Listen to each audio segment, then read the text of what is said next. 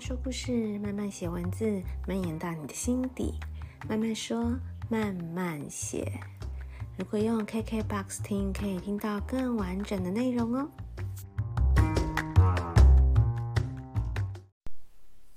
嗨嗨，大家这周过得好吗？这一集是二零二一年的最后一集了。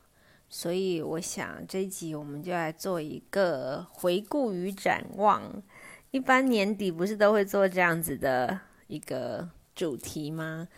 嗯，然后可能有一些公司啊、团体啊，可能就会来做一个所谓的梦想版。以前我们跟几个朋友也都会一起做梦想版呢。嗯。今年可能来不及了，不过可以在年初的时候做也是可以的。不知道你们有没有做过梦想版？我觉得其实还蛮有用的。有的时候之后再回顾，可能没有每一条都完成了，可是嗯，你有一个目标，你写下来了，而且我觉得很重要是梦想版要放在你常常看得到的地方，才会提醒自己，就是你嗯做到了。几样，然后还没有做到，是不是在剩下的时间内还有办法完成，或可以完成一半啊、八成啊？就是有一个规划，有个目标，还是比较好的。嗯，好，那我们就来作为我自己，就来做我今年的回顾与展望。那大家也可以，如果听了我这一集，大家也可以自己想一下，你自己这一年，二零二一年的这一年，你过得怎么样？回顾一下，那首先我就来先从我的健康方面来回顾好了。二零二一年呢，呃，我大概瘦了瘦了几公斤啊？其实瘦的不多，可是身形看起来我觉得差蛮多的。可能我就是那种那种泡芙人吧，就是我的体重其实就算不会太重，可是看起来就胖胖肉肉的。我真正二零二一年减下来体重可能大概五六公斤而已，但是看起来我觉得还差蛮多的。就是自己在穿衣服啊，还有就是照镜子什么的，就或者是说比较久没看到我的朋友看到我都会说你瘦好多哦。那我自己其实没有达到我原来想要瘦瘦的目标，但是我已经觉得我目前的状况蛮好的了，就是在嗯。就是比如说自己穿衣服搭配等等，自己看起来已经不是一个胖子，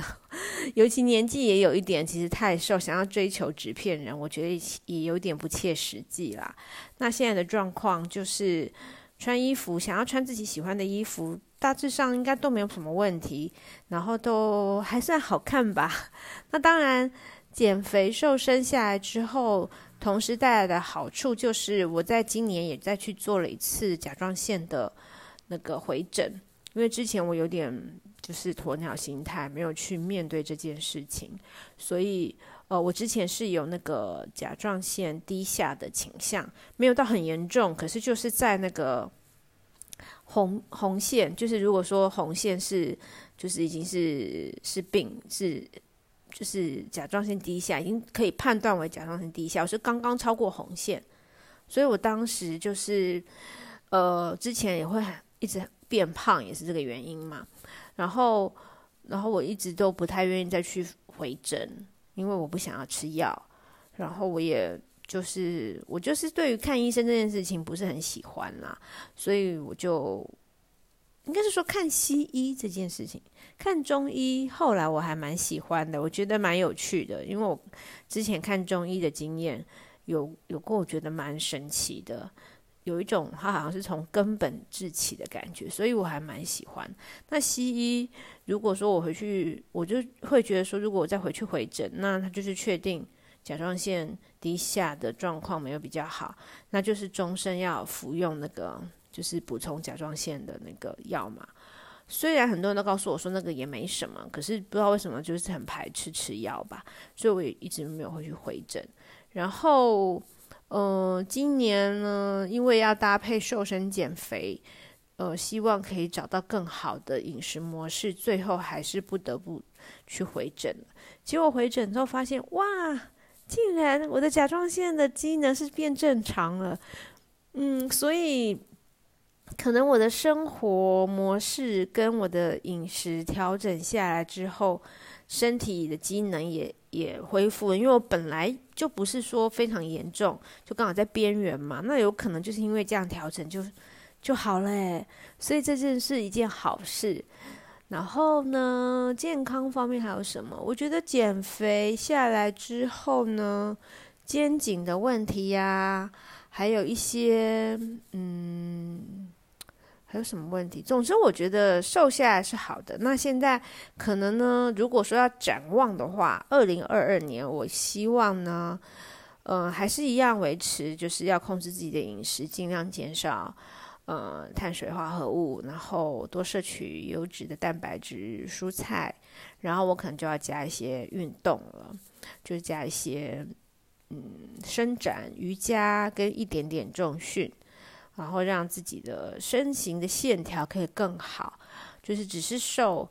嗯，并并不好看啊。就是我当然没有说要练到什么。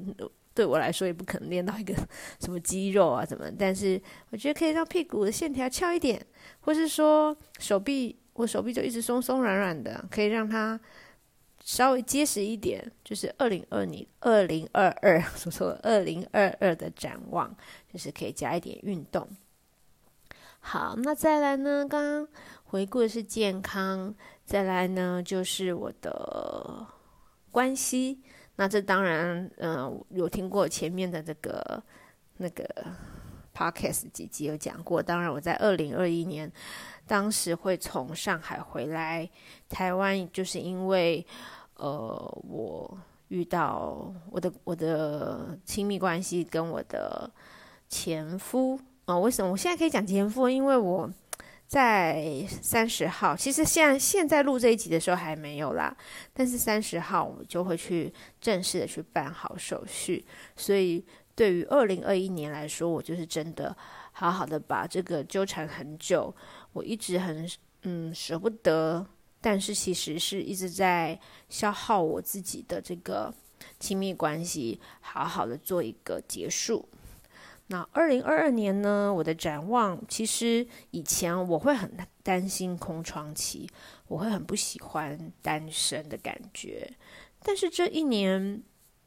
或许是因为呢，没有马上就去办离婚什么的，所以其实因为还是维持的一个一个婚姻的关系，以法律上来说还是维持着的，所以我也不可能就马上就是去进入一段新的关系。那反而是这样的状态，让我在这一年呢，学会好好的跟自己相处。我非常喜欢，我现在非常喜欢这个状态，这个跟自己相处，然后很喜欢自己一个人做这做做这个做做那个，然后看看书，啊、追追剧。我想要看书，想要追剧，我想要放空，我想要现在就就算在一个不对的时间要去睡觉。我就去，我不用去顾虑别人。然后，呃，我想要做什么工作，我想要玩什么娱乐，我想要买什么东西，我想要吃什么东西，我都不用去顾虑太多。其就是身边的，嗯，以虽然我以前也是一个有点任性的人，但是常常，呃，我觉得我还是会去顾虑身边的人，就顾虑身边可能他喜欢吃什么，那是不是我们尽量，呃，我。昨天吃了我喜欢的，那明天、今天是不是就是配合他？或者是在呃看追剧、看电影的时候，呃，我会比较喜欢看自己想看的。可是总不能总看自己想看的，那别人想看什么也也是要嗯要花时间经营关系嘛，也是要陪着他看他喜欢的。但今年不用，我都不用管别人了，我自己想做什么就做什么。我我我觉得这样的状态，在今年不得不自己一个人，就是不得不先慢下脚步，不要急着结束一段关系之后就投入下一段关系的这个状态下，我觉得很好。很喜欢这个跟自己相处的这一年，甚至我还跟我的几个好朋友说，他们就会，那大家都很关心啊，说，哎，最近有没有不错的对象啊什么的？那如果等到手续都办好了，有有没有就是开始要约会啦，或是跟什么喜欢的人，就是欣赏的人可以尝试交往什么的？那我自己现在有的感觉是，呃，我可能会把这个脚步放得很慢。就算有约会的对象，有喜欢的对象，我也希望就是维持，大家可以呃约个会，但请不要那么快的进入我的生活。我希望大家约会就拜拜，然后就可以回家，我还是可以享受我自己一个人，或者我跟小拉的生活，这样就好了。那呃，这就是我的展望。我的展望是希望呃可以慢慢来。然后呢，随缘呢，我没有不强求，一定要，呃，再再马上进入下一段，呃，就是关系。我觉得自己一个人也很好。那如果真的有缘分，真的有一个很适合的人出现，当然我不会，我不会排斥。可是他不会列入我的所谓的梦想版的这个这个这个目标，是很希望要的。我觉得现在的状况，我自己也很喜欢。好，那再来就是，呃，生活生活的部分呢，二零二一年对我来说也是一个很不一样的的状态，因为，呃，应该说在这之前，很多东西我都会觉得比较是在自己的掌控内。呃，以前的生活就是工作啊、生活啊、关系，生活包含很多面向嘛。那我这边就不特，我这边讲的生活就是，就是可能就是排除工作，就是怎么说呢？就是整体的感觉，应该这样讲好了，或不能说排除工作或关系或什么的，就是我整整个的感受是，呃，在年初的时候，我自己觉得是一个失控的状态，一种以前我什么好像都是在掌握中，然后。有点失控，然后我有点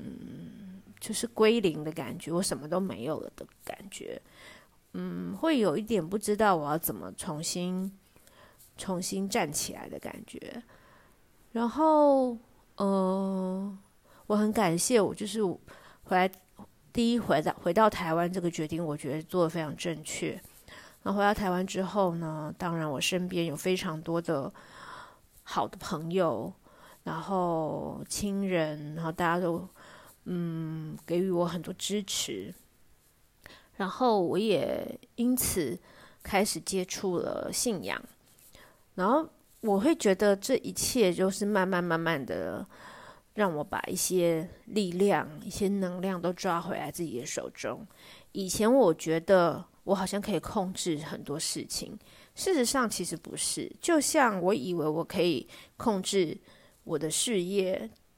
我的工作，或是我的另一半，事实上，回头去看，他们其实也都没有在我的控制中啊。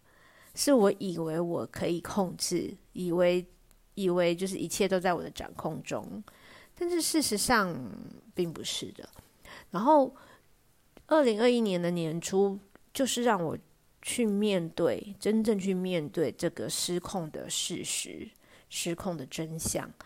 然后我一开始有点像躲起来的感觉吧，因为我真的不知道该怎么办。那那我很谢谢身边这么多爱我的人，然后给我很多支持，不论是实质上的支持或是精神上的支持，我真的都得到很多很多。然后我就有一种感觉，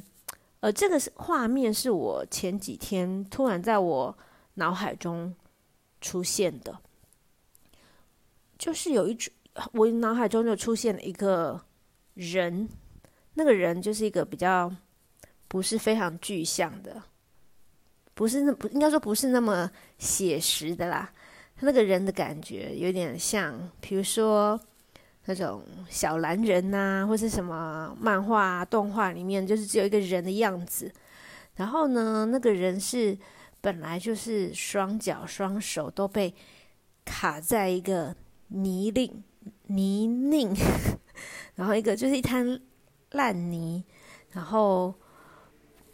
全部手脚都就是拔不动，拔了拔了右脚，左脚跟其他的手都还是被卡住，拔了左脚，右脚又陷进去，怎么样都爬不爬不起来，最后整个人就瘫在那个烂泥里面，不知道该怎么办。然后渐渐渐渐的，突然就是决定，好，还是得爬，不能就这样一直躺着。可能是休息了一阵子，然后，然后有了力气了，于是很努力的把一只脚拔起来，然后呢，先把先攀在嗯、墙壁上，然后再努力的把另外一只脚拔起来，然后再再。赶快再攀在墙壁上，让两只脚都上来，然后呢，甩甩，甩甩甩，把上面的烂泥都甩掉，然后很努力的开始往上爬，爬得很慢，因为身上还是有很多烂泥，但爬得很慢，但开始往上爬。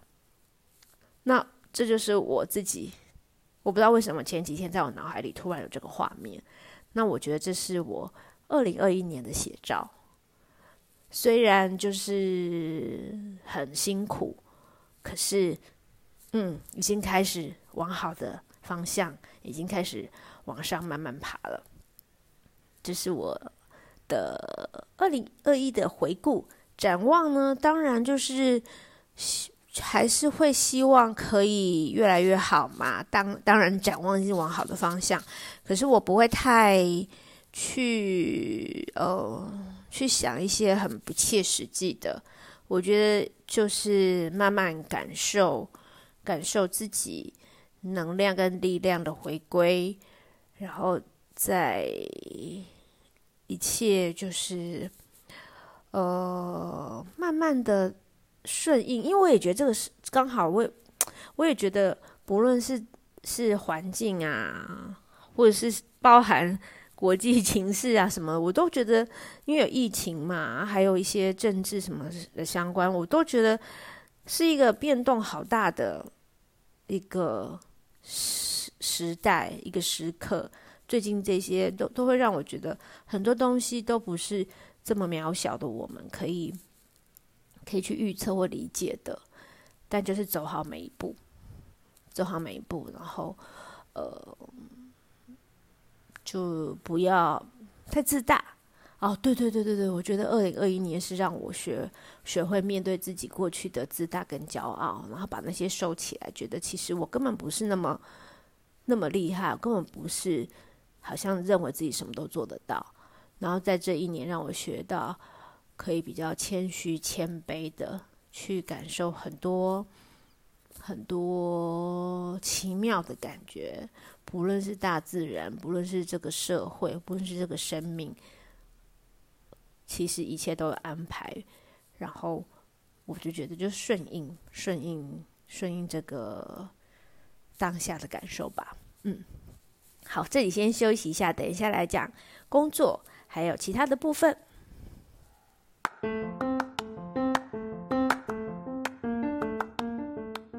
迎收听《慢慢说，慢慢写》。每周更新，这里会分享有趣、美妙、有意思的人事物。我有十年的生活艺术教室经营经验。如果你有手作课程规划，或者是音乐展演、艺文活动规划的合作需求，欢迎找我。等你，等你。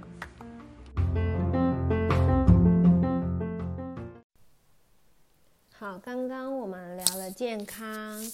嗯、关系、生活。然后接着呢，就是想要聊一下二零二一有关工作的部分。那当然，老实说，二零二一呢，对我来说，工作的部分真的就是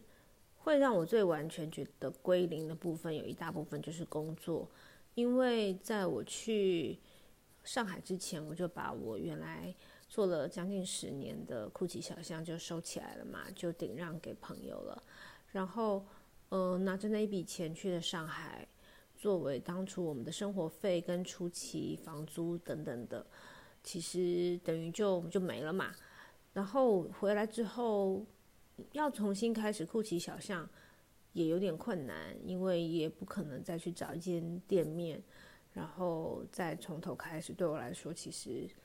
嗯、就是又要再花一大笔钱，对我来说也是不太可能。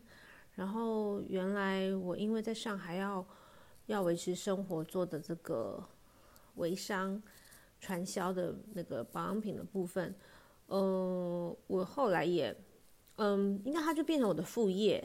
它也不是变成我的正职了。那作为副业，那就就先不谈，因为它就是只是一个被动收入这样子。对于我真正要做什么，其实我非常的彷徨。刚回来的时候，我想过就继续做酷奇小象嘛。那但是要怎么开始？我有很多想法，但是要怎么开始都觉得有点困难。但这中间当然当然包含了一些自己当时刚回来的时候也是属于一个比较虚弱的状态，很多事情其实嗯蛮难把想要做的具体付诸实现。所以当时还蛮蛮沮丧的，但我很感谢，就是很多朋友会一直给我机会，让我去做一些呃我以前没有做过的事情。这所以这件事情其实让二零二一的我学到不少东西。呃，我虽然知道我会做影片，但以前我做影片的这些能力，我只是用在自己在做。呃，微商的时候，就是拍给自己的会员看。然后，当有人跟我说：“那你就来拍，嗯、其他就是，嗯、可能有些人有看过，我就拍一些餐厅的啦，或者是团购的东西。”然后我就渐渐发现，嗯、呃，诶，或许这部分我也还蛮有兴趣的，而且可能我的审美。跟我的品味也还可以，所以拍出来的东西虽然不是像人家那种真的专业的，用很棒的，我其实就是用一只手机拍的，可是效果也还不错。于是我就又开发了另外的新的，嗯，现在当然不能说非常的专业，可是我就觉得，嗯，这是一个新的方向，嗯，而且在现在这样的一个很多事情都转为自媒体，转为。呃，影音，然后大家都比较喜欢在呃网络上 YouTube 或是各个社交平台上看这些东西，那这这个部分是蛮好的一个机会的。那我也非常感谢很多人，呃，愿意就是呃，只是相信我的，嗯，怎么样？可能相信我的品味吧，然后也愿意给我机会。当然，最主要最主要是愿意给我机会。然后，我就开始接触了一些新的挑战。那同时也有那个那叫什么？哦，现在还有就是，当然也跟以前手作，呃，手作教室的时候，呃，相关的人脉还是有的。那大家愿意再给我一些工作的机会。然后这时我就慢慢慢慢的找到了酷奇小象的一个方向。原来非常抽象，不知道怎么开始去执行的，突然也慢慢的找回了方向。啊，因为也有些朋友愿意给我机会嘛，希望由我来帮他们规划课程，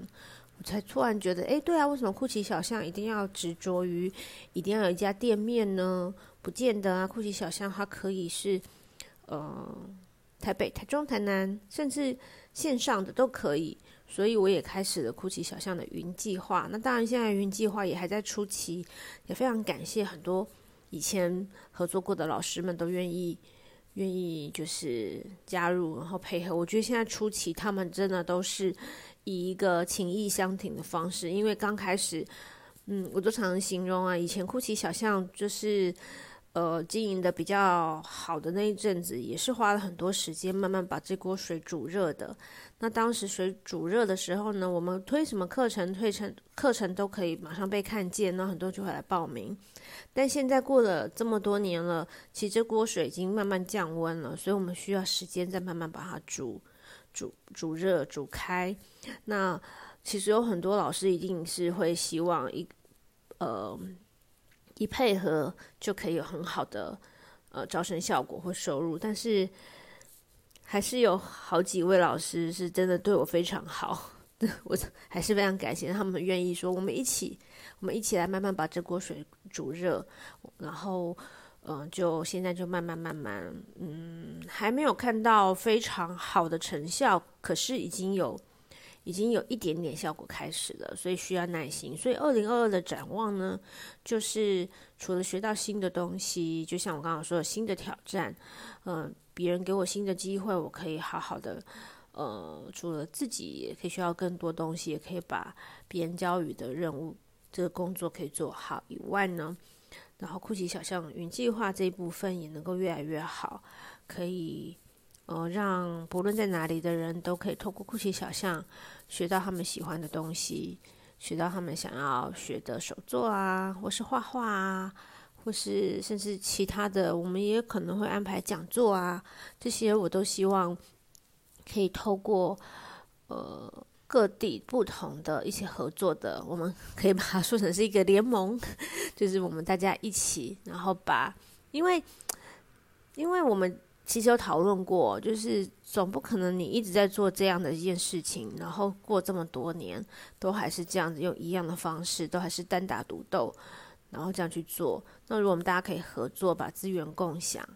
然后让大家也知道说，呃，手作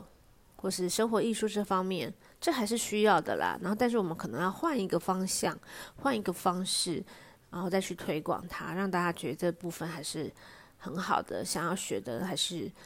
可以找到很好的老师，然后很好的课程，这个还是会希望继续做的。然后新的工作呢，我也希望可以做得更好。嗯，好，那这就是工作的部分。那再来还有什么没讲到的呢？其他的部分哦，学习学习可以讲一下学习。这跟工作也有一点点相关啦，就包含像刚刚我讲的，我有一些新的，比如说拍摄影音部分，其实这对我来说也是要持续学习的。然后，因为我觉得我原来的东西是拍一般的东西还可以，可是如果想要拍到更好质感的，我觉得我自己还要再多做学习。这部分也是我会我会在二零二一年。感受到这个学习必要，就二零二二年是要持续进步的。那二零二一我还学到了什么呢？我也是因缘际会的接触了人类图嘛，然后我也上了上了几堂课，上了几次的课程。然后我的二零二二年的展望就是希望我可以完成，还要再完成一阶的课，然后我就想要考。一节课程的引导师，然后这部分我觉得会想要去考引导师是一个目标，分析师可能这个目标比较远一点，在二零二二年是不可能的，因为分析师需要上更多课程，而且还有很多作业，一般来说都是要花非常多年的。那引导师，引导师就是可以去开一阶的课程的的人呐、引导师的课，我可能觉得会想要去拿到这个这个资格的原因，是因为我觉得在讲、在教给别人的这个过程中，自己还会再学到新的东西。就好像其实我的朋友们会跟我问他们的人类图，希望我帮他们简单的讲一下的时候，每一次讲的这个过程。我都有觉得我自己也有新的体会，因为我就是这样一个人，这样我就是显示生产者，我就比较了解显示生产者的感觉。我不是反映者，我也不是显示者，我不是投射者。我有的时候比较难理解他们的想法跟他们的感受，但我在解他们的图的时候，如果跟他们的互动可以让我有一些，呃，一点点也好，有的时候搞不好只是一句话，我有我都觉得可以增加一些经验。那更不用说，如果我可以去当一阶的引导师的话，那在上一阶的课，在频繁的在讲的这个过程，其实一阶就是一些很基础，但是很基础的东西，其实其实内容怎么讲，就是内容它很基础。但在不同的人身上，其实是有可能有不同的展示的方式、显现的方方式。因为人这么多种嘛，总不可能所有的人都是一样的。所以有可能同样的是，比如说情绪中心有定义，但它显现出来的状态都不同，因人而异。那我很想累积这个经验，那所以我也开了一个线上的，就是我自己开了一个小小的读书会的群组，也是在二零二二年会开始。那我也很期待，这可以在我可以帮助别人的同时，我自己也可以因为带大家读书，然后在聊人类图的过程，我自己也可以学到更多。那就是二零二一跟二零二二二，就二零二一学习方面的感受，二零二二的展望。好啦，那我今天呢，就因为这刚好是今年的最后一集了，然后下一次更新 Podcast 就是二零二二年喽，所以在这边先跟大家预祝新年快乐，希望二零二一年过去了以后呢，你所有不好的、旧的要丢弃的、要摆脱的，都随着二零二一年过了以后，就全部都走啦。然后到二零二二年，就是一个全新的、更好的，不要说更好的，就不一样的，可以体验不同的生活、不同人生的你。那我们这一集慢慢说、慢慢写，就到这边喽。那最后呢，来点播一首歌。我想要点播的是。嗯、我前一阵子刚好听到了，我很久以前就是有我有个播放清单，因为在呃之前，我觉得我享受一个人的时光最快乐的时候，就是我有一阵子就是呃我开始学爵士鼓的时候，然后呢，我就跟一群嗯、就是台大的学弟们，我们组了一个团。然后我们每每周都会在台大医院的地下室练团。然后当时每周我都要准备练团的歌曲。当时我们一开始呢，我们最常练的歌就是 Muse 的歌。然后我就记得当时练好一首歌，我是鼓手嘛，练好一首歌就觉得好开心哦，我又学到了新的东西，我就。每天都在听歌，每天都在听音乐，就是上班、工作的时候都戴着耳机听。这一这一周要练的，就会觉得很有目标，然后练好之后就很有成就感。但是其实我每次自己玩而已，我们也不是，我们也没有在外面表演，但是就觉得很开心。所以我就我就突然有点。反正回顾嘛，就回顾一首，点一首老歌，有点老了，这应该有十十几年了。就是 Muse 的《Plug In Baby》，也是纪念我当时就是练鼓，然后练团的那个生活。那不知道你有没有一首歌对你也别具意义呢？或许这个时候适合回顾一下，来听一下那首歌，可能可以让你找到当时的感动。或是年轻时对某些事情抱有的初心。好，那我们就诶一样要 KKBOX 的会员跟 KKBOX 的平台才能够完整的听到我接下来点这首 Muse 的 Plug In Baby。但如果听不到也没关系，那我就直接进到片尾，然后我们下次见喽！新年快乐，拜拜。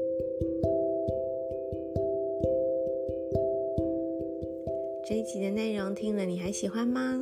如果你有任何建议或是想听的主题，也欢迎到慢慢说慢慢写的 Instagram 或者是 Facebook 的粉丝专页留言让我知道。同时，我也开启了赞助页面，如果你觉得我的内容还不错，只要给我一杯、两杯咖啡的零钱，就可以让我有更多的动力持续创作。那么，我们下一集见喽！